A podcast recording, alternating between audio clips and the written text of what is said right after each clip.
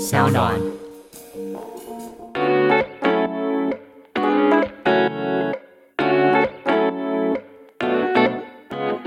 大家听到这一集，应该是要准备过年的时候。过年呢，我们要上的是第三季的第一集。我们今天要聊聊的是关于独立，独立这也是我们其实算正式转战 podcast，应该是说我正式踏入 podcast 的第一集。对耶，因为其实你之前都没有在 Pocket 上面正式的把你的声音收录，我们之前都是在 YouTube 或是 Instagram 上面。对我之前的 podcast 都没有让大家知道，我都录给自己听。诶，我们为什么要录 Podcast 啊？这个有没有一个好消息要告诉大家？第一个呢，是因为自从录了 Ivy 爱公位之后，发现其实身边有非常多的朋友需要录音室的需求，然后因为这个出发点，让我觉得，诶，其实我可以做一个录音室，然后提供大家一个专业的录音的环境跟设备，协助大家都可以有一个自己非常优质的 podcast 节目。那因此呢，我就想着，诶，其实我们的呃微醺之夜一直以来，大家都不断的敲碗，我们可以有自己的 podcast。我就想说，既然我开了一个录音室，就当然把我的资源放在这边，所以紧接着就有了第一集的 podcast。没有错，大家可以嗯不用再敲碗了，对，碗都要破了， 敲碗很没有礼貌。敲碗不是餐桌礼仪应有的表现。诶，所以你这《爱公威》录到现在，第二已经季录到第二二十四了，集结束了，哇，已经录了很久嘞。没错。那你自己就转战到这个 Pocket 上面，嗯，自己目前录到现在录《爱公威》，有没有什么一个心得想要跟大家分享一下？我觉得是一个完全不同的领域，应该是说它的经营环境跟我以前的社群平台不太一样。以前是 Instagram 跟 Facebook 跟 YouTube 好了，然后现在转战到 Podcast 的时候，已经完全是一个透过我的声音去传达我想要传递的消息跟讯息，分享给大家。这个是平台使用的不同，有一点不习惯。没有办法靠脸吃 饭，对，最近有点饿，因为无法用靠脸吃饭这件事。以前吃的挺饱的， 但是没有，我们还是有同时有一台相机在录的。还是要对，还是要靠脸吃一下饭，看能吃多少就吃多少。第二呢，是我自己认为它的形态不同，我已经变成是从自媒体工作者，就是写一些图文跟分享自己的内在，转战到我要去访问别人，我要变成一个主持人，所以对我来说是一个挑战。然后一开始压力是蛮大的，我甚至连那种每分每秒。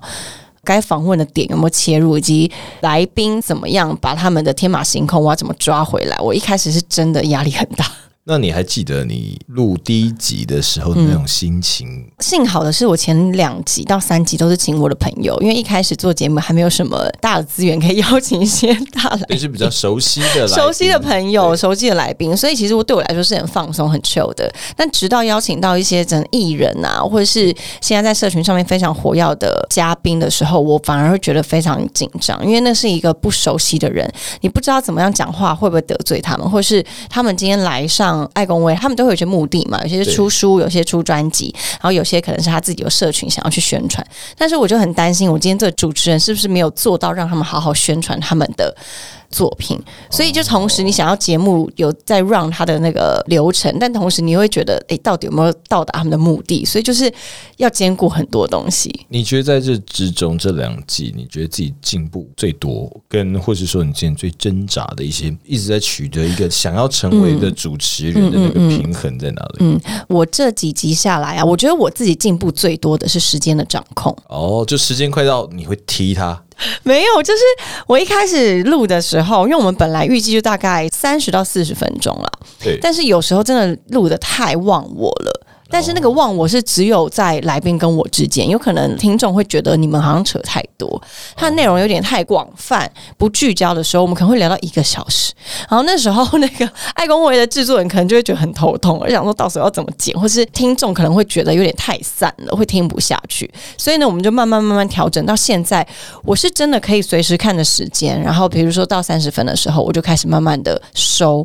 然后再多让来宾聊一些他想要聊的东西，四十分可以准时听。哦，那很厉害。对，这我是旁边练习其实出来的。会有一个人也是这样画圈圈， 旁边会有一个倒数小时钟啊，的确，计时时钟。现在目前你大概一集都微就是三十到四。四十分钟，那个是录制的时间，那后置还要剪辑啊，所以大概都是三十分钟左右，而且其实真的聊得很很精 准。对啊，赶快找你赞美我，因为其实我觉得很困难，就是 podcast 其实像你这样是以一对一的方式去聊天的话，很容易聊到两个人很投入。对，啊，时间就过得很快，对啊，很难去掌握去状况有点这样担心，有时候会乱聊。然后，如果今天不认识我的听众，好了，他可能是随便点了一集来听，他可能会觉得嗯这个节目到底在干嘛？然后节目主持人也没有把整个节目的主轴抓得非常清晰，我就会有点担心是这样的状况。就是我自己会给自己压力了，但是这是我觉得我进步的是，我把节目的时间。掌控的非常好，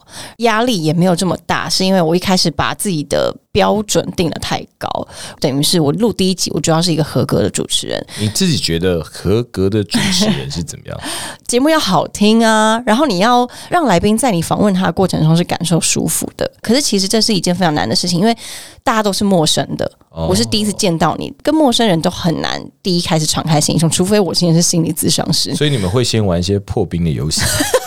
不是啊，就是应该说，我一开始的时候把自己定位在我今天要是一个很标准的主持人，对，但是我曾经我问过一个主持界的前辈曾宝仪宝仪姐，我问过她说，我真的觉得其实主持这件事情非常难，然后压力很大。她一开始就鼓励我，她就说，我觉得你已经非常棒了，我有听到你的一些节目，然后那就给我很大信心， 然后哇再很来厉。害耶！之后就说，其实主持就是你要慢慢练习，然后就会抓住那个你跟来宾的 flow，你会开始感受到，就是它是一个很自然的发生。你跟对这个来宾他们频率对的时候，你的主持就会很顺畅。他觉得这个是一个经验的累积，所以我现在就不急，因为反正我本来就是没有那么有经验。这个跟来宾的互动，然后你也非常抓紧这个时间的精准性，在一个节目里面，对，等于是起承转合要讲得很好，对不对？对啊，好，那我们马上进入今天的 主题，这就是硬转，这是一个技巧那很硬转呢、 欸。哎、那我们先今 cheers 天一下啊 OK，我们微 cheers 醺之夜的 cheers，哦、n i c e nice，这 九点九九趴，我觉得大家谨慎服用，谨慎小心。今天如果工作在身的时候，千万不要随便喝它。我的印象啊，台湾以前是没有这种酒趴的，没有啊对不对这个在日本其实很盛行，真的、哦、呃，因为他们都会喝那种 highball 嘛，跟那 h i g h b a l l 有到九趴吗？浓的 highball 的就是酒趴，哦然后还有他们的那种 sawa 也是酒趴，然后、哦所以他们出很多酒趴的酒，可能现在台湾 seven 有那种冰姐啊，那个有应该到是九冰姐吧呃趴吗？冰姐，我记得冰姐有出到浓的酒趴酒真的很九趴、很可怕。我们说的可怕是它太容易让人家醉了，有感。很容易进入状况，哦，我其实现在有点晕哎、很好奇酒趴是不是有加什么 我觉得应该有加一些那种粉末类的东西， 让你特用强。吸 的，对，本来是应该用吸的，把它加进用吸管啊，的用吸管吸对对的，好，反正微醺之夜还是要有酒相伴，对对对也欢迎各大酒商或者是任何食物食品，你觉得适合放在微醺里面的，对啊，都或来是找我们像有时候我是觉得我手如果有手表就不会这么轻 浮。这个只有 YouTube 看得到了。 对，那我们今天的主题哦，我们还是直接进入。今天想要聊聊的，对就是因为我们稍微听了一下每一集聊的过程哦，我一直还蛮想去聊一个，就是跟你的形象，我觉得是蛮合的，哦，真关的，于独立女性嗯性这件事情。因为爱公威的部分呢，爱公威其实就是我相信你们是想要做关于二十三、十四、十五十年每一代的女性。那对有不同的人生经验啊，然后大家去做他们的职业也好、工作也好、生活、婚姻也好，在感情各个状况嗯的一个分享。那我觉得里面有一个很共通的，就是很多里面的来宾，大家都是所谓独立女性，对你也是。那你认为独立女性到底是什么样的定义是独立女性？大家会觉得说独立的女性呢，应该是她生活非常独立。独来独往也有一点的关系，会有很多自己的时间，很多自己的想法跟主张，然后也不依赖任何人。你对觉得自己是个独立女性？我觉得我是独立的女性、欸，怎么说？虽然我的感情状态没有很长时间是独立的， 但是我自己在面对生活上跟工作上，我是可以完完全全一个人去主宰所有，不需要经过别人的意见跟想法。我其实从小都是蛮独立的个体，因为我很感谢我父母亲，他给我的任何决定都是要我自己来做选择，哦，所以我其实从小都不需要问我爸妈说我可不可以做什么事情，我只要告诉他们我现在要做什么事情就可以了。这让我想到我们微醺以前有聊过一集是关于一个人嘛，对，可能很多听众还没有听过，就是一个人自己本身啦，就是你一哦个人做过这样讲三件你觉得大家认为女性不敢自己一个人诶做的对事对吗对？别人会说好一个人做着很特别很厉害这样子，一个人吃火锅算吗？好像还好嗯一。个人吃那种三妈臭臭小火锅就，没有没有没有没不有，特我可以别吃到麻辣锅哎、所以你有一个人去吃过鸳鸯锅，我好像有一个人吃过那种前都那种锅啦，但是它一样是可以鸳鸯的样子。它是个人做，我好像不太会包一整个包厢， 荒谬！一直在等朋友，假装一直在等朋友一，起吧，一个人吃火锅，也没然后一个人旅行啊，这应该很。我后来才发现，很多女生跟我说她办不到，而且我是可以到意大利，可以到非我们习惯用的语言，母语系甚至国家对这样，就算不是中文，也不是英文，可能是意大利文、法文那种，我都可以。所以你一个人旅行是就是意大利啊，去半个月、一个月吧，哇，那很久哎、接着去游学，自己一个人去，对感，想如何？一个人去会担心，会有点害怕，对，会有点害怕，所以帮自己准备了很多活动，包括带了很多书，哦但是那些书从来没有打开过，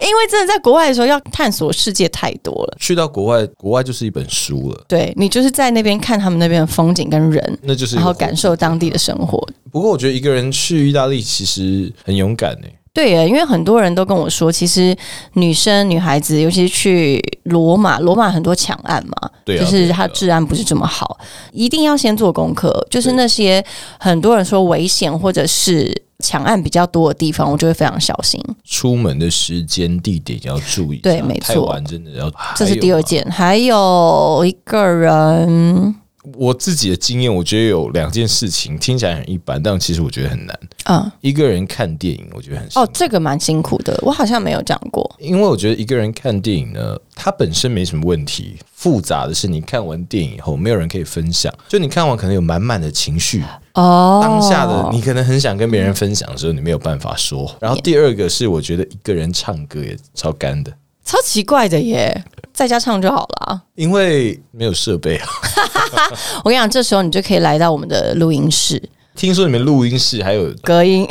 隔音以外，还有那个 非常厉害的隔音墙、吸投音影板嘛，还有一个哦，还有投影，没错，所以其实大家可以来投影，然后投 YouTube 上面啊，对跟着音乐这样唱，其实都对很不对错。哦对对， OK，所以我觉得这是在爱公微里面，你有访问到几位我觉得算可是以独立蛮女性的代表蛮哎、代表的，从那个工作上面来说，我觉得像小乐、徐允乐。对她就是一个非常独立的女性，而且她自己很爱开车，非常会开车，所以她哦工作上她都自己一个人开车去，然后甚至到她跟乔治哥在刚开始当朋友的时候，她也是对接送乔治哥去吃饭啊或是什么的，因为她就觉得无所谓啊，我就是开车啊，这的确好像在大众形象里面算是已经比较独呃，应该不说独立，我说算是独特，因为毕竟我们还是会存在着女性跟男性的差异。然后，我觉得小乐算是一个蛮代表性独立女性的指标，因为她从小到大家里环境的关系，她从小就要扛着家里面的经济。她的母亲跟不知道家中的姐妹是不是也是靠着她去抚养。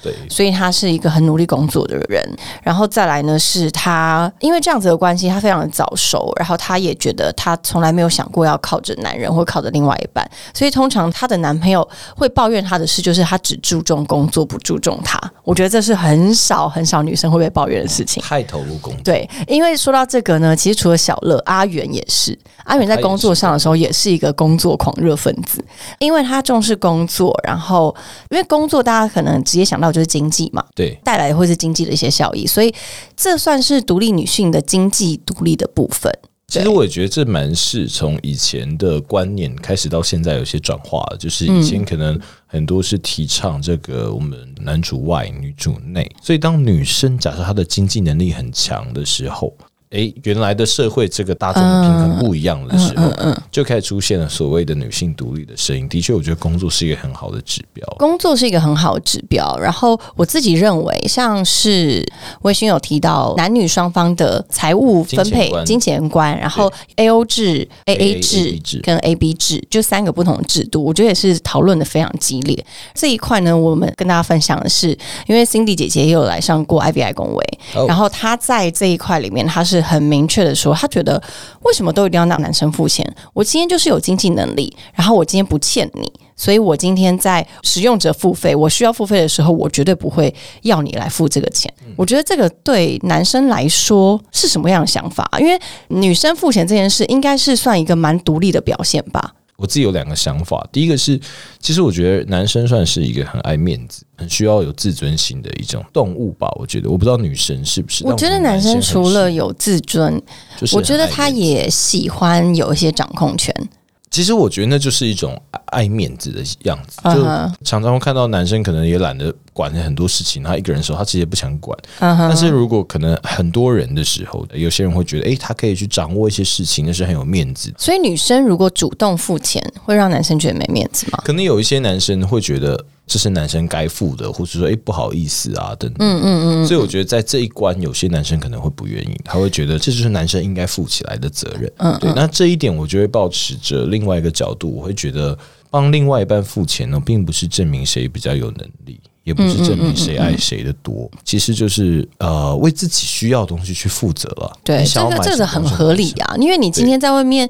吃老板的一碗面，你不会跟老板说：“老板，你是男的，你付我这顿钱 吧，对啊对不对？”这就是一个人跟人之间的平等啊，对啊不对对？啊我今天吃了这碗面，我就是要付钱，不管你是男的或女的。对啊对但是我自己认为啊，你觉得如果今天大家能够接受女生为经济的支柱，你觉得你能接受吗？就像我刚刚提到，在面子啊、尊严、自尊的部分，啊对有些男生可能会觉得，当我没有负责这个家庭的所有的家计的时候，好像对一家之主这个名义就不是这么的名正言顺了。这观念就是已经有一点点的值得被讨论嘞。对到底一家之主它的定义是什么？就其实这个家并不需要所谓的一家之主，对就是每一个人应该都可以一起去为这为这个家去做很多的选择跟决定。每个人可以接受这样的观念的时候，其嗯实觉得谁来负责经济，其实就变得不是那么重要。嗯嗯嗯，对啊。那我觉得其实现在比较现实一点来说好了啦，的确双薪家庭越来越增加，对大家的经济压力负担也不会那么大的时候，我觉得大部分的男生当然是很乐意听到女生愿意自己去赚钱，是不是会觉得比较轻松一点？其实我觉得在有一些地方是很明显的，比方说好了，呃，我们不要说到结婚好了，或者嗯家庭旅游啊，或者说对情侣之间两个人想去旅游的时候，如果大部分是由男生去负担的时候，其嗯实当另外一半有时候女生提出说，哎、我想一起去哪里玩的时候，对，其实男生并不是不想去玩，他可能会想说，哇，又要一笔开销，诶，目前我的身上的存款、收入啊、经济足不足够去支撑这一笔开销？嗯那可能他的压力随之而来。他并不是不期待这个旅行，他可能也很想去，可是现实状况让他不行。诶，哎你刚刚提到这个状态，我自己反观为，如果独立女性她们会怎么看待这件事情？我今天认为，如果我的另外一半他可能现在经济状况不是这么好的时候，但是我还是很想要去享受一些娱乐的时候，那我就出钱啊。今天我可以邀请他跟我一起去旅行，好，各位男性听到的话，我们以下就是报名专线。不是，因为我会觉得说，本来一段感情就是。两个人一起付出嘛，然后我可能有一笔预算是可以让我们两个一起共同享乐的。对那你可能也有一笔预算，只是这笔预算呢，现在有点吃紧，或者是遇到了什么的状况，没有这笔预算可以让我们一起享乐。那你的这一块就可以先暂缓，也不是说谁欠谁。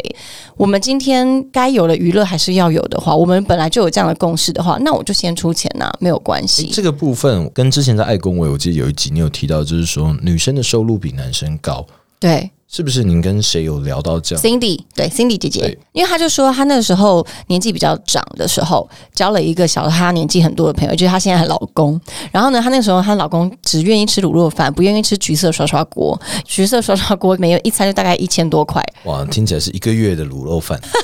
反正那时候她的先生呢就会觉得说，干嘛我又没有一定要吃那种东西，为什么我一定要吃？但是 Cindy 也就觉得说，有时候你在生活上的一些享受是会让你整个人的呃视野的提升吗？我也不确定。但是她那时候就会觉得，她的人生经历已经到了不用委屈去吃。卤肉饭的年纪，也不是说卤肉饭不好，只是说就是他想不要用委屈自己去吃他不想吃的。对，可当能他想要有享受的时候，他就是可以得到这个享受，对所以他那时候就很大方的跟着他先生说：“来啦，我请你吃啦，吃一个烧烧锅有什么不行的对？”然后他就说：“我更说，你如果只想着吃卤肉饭没有关系，你就一辈子只吃得起卤肉饭。”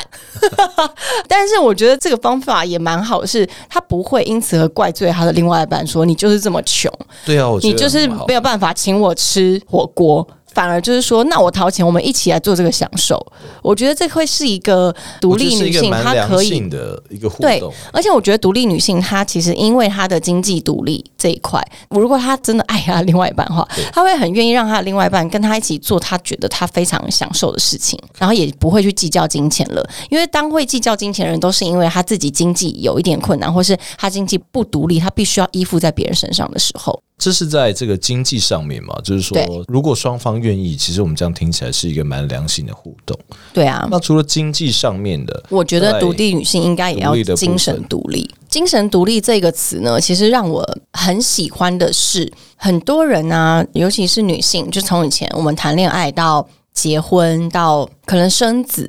很多女性都会跟我说，她其实所有的喜怒哀乐都是绑在另外一个人的身上。我很同意，因为毕竟你对这个人付出了爱，然后你希望他快乐，然后他的所有的行为举止都会影响着你。我觉得这是很正常的事情。但是如果今天的所有的决定，你的精神层面都要依附在他身上的话，我觉得这是不容易得到快乐的。所以精神独立的这一块呢，我在我们有一集是律师娘林默娘嘛，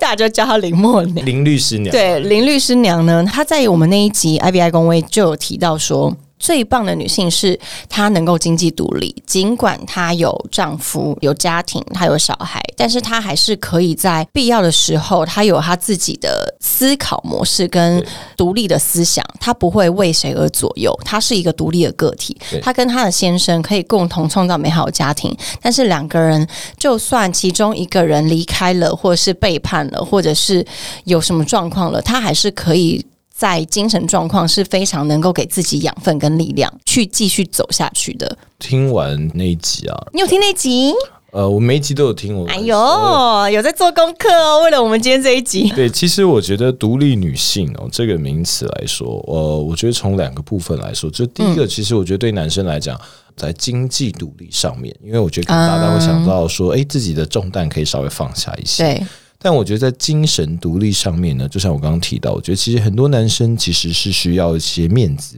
甚至有一种被依赖的感觉。我觉得人都是啦，但是我认为啊，其实精神独立并不是抹灭男人的存在的对必要性，男女都是这个世界上必须要的存在，缺一不可。对不管是男女或是同性恋，我觉得每一个人都有他存在的价值跟必要性。但我自己认为，我今天就算是一个独立的女性，我说我是经济独立跟精神独立，但是我在爱情上其实是非常依赖对方的。就是每一个人他其实都是需要被需要的，这个东西的渴望感是需要被满足的。很多人说，生了小孩之后，夫妻之间的性行为、亲密关系就会减少。是然后他有一个说法，是因为你生了小孩之后，你跟小孩子的亲密关系就增多了增。加了，所以你的亲密关系，比如说肌肤的磨蹭啊，或者是很亲密的举动，这个需求已经嗯需求被满足，哦所以那就表示说，其实每一个人他都有很多需要被满足的一个装置嘛。它有一个这个额度啊，像打电动一样，对一百对对趴满了它就不用了。然后就像男人，他的自尊心或者是他的面子是需要被满足的对。，需要去证明自己是可以保护别人的。对对对，所以我觉得，就算是一个独立女性，你也是要适时的在感情中懂得如何示弱。我觉得这个非常重要，因为我们其中有一集在跟小乐聊天的时候，小乐说，就算她外表看似这么这么的独立，职场上面独立，然后生活上面也很独立，可是她在面对她先生的时候是很小鸟依人的。刚刚这句话很好，就是独立的女性她也可以很懂得示弱。对呃，其实可以适时的让另外一半感受到你需要他的地方哦，这才是真正成熟的独立了。对所以，包括刚刚提到，独立女性是要懂得示弱的部分；独立男性，我觉得我其实更需要学习的就是，并不需要时时都是去显得你有多勇猛啊、壮啊、对能力多好啊。真正的成熟独立的男性也好，女性也好，是可以去面对自己的脆弱，去面对对自己的畏惧。还有对彼此坦诚，那个坦诚是你坦诚你自己并不是这么的坚强，对啊，可以一个人去面对你的恐惧跟你的害怕，我觉得那是真正的一个独立哦。当你一个人可以去面对任何的恐惧的时候，两个人在一起的时候，你们才可以面对到更大的困难。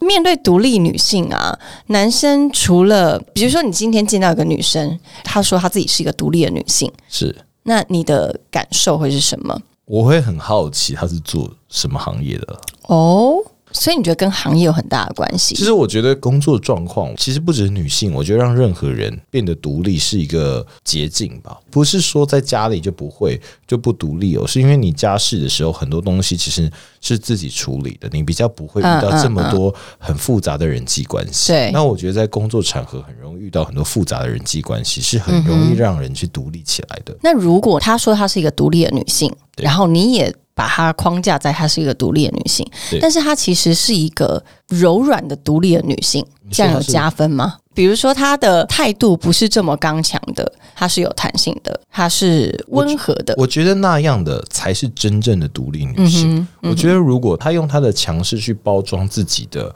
不足的时候，对我觉得那样的时候，其实心里有些部分是很脆弱的了，还不是最成熟的独立。那嗯样依然是独立的，但是我觉得他可以更成熟的面对自己的。呃，软弱的时候，我觉得那样的生活经历跟各种经历到了，我觉得那样的独立是真正的很成熟的独立。是应该说，大部分的时候不止女性，我觉得男性也是。其实应该说，人呐、人在一段时间的历练之后，你不会再去争什么，或是硬要去表现自己的某一种面相，而是你很全然的接受，跟你很坦然的去感受。这个世界带给你的变化，就像我们今天谈到的女性，她可能在职场上面，她非常的独立，她很果决，她非常有能力。但是她今天在感情中的时候，她依然是那个小鸟依人，然后适时的让另外一半感到被需求的那个女子。我觉得那样子的女生才是真正的成熟跟独立的表现。女生的独立并不是代表强势，然后女性的柔软呢，才是最棒的武器。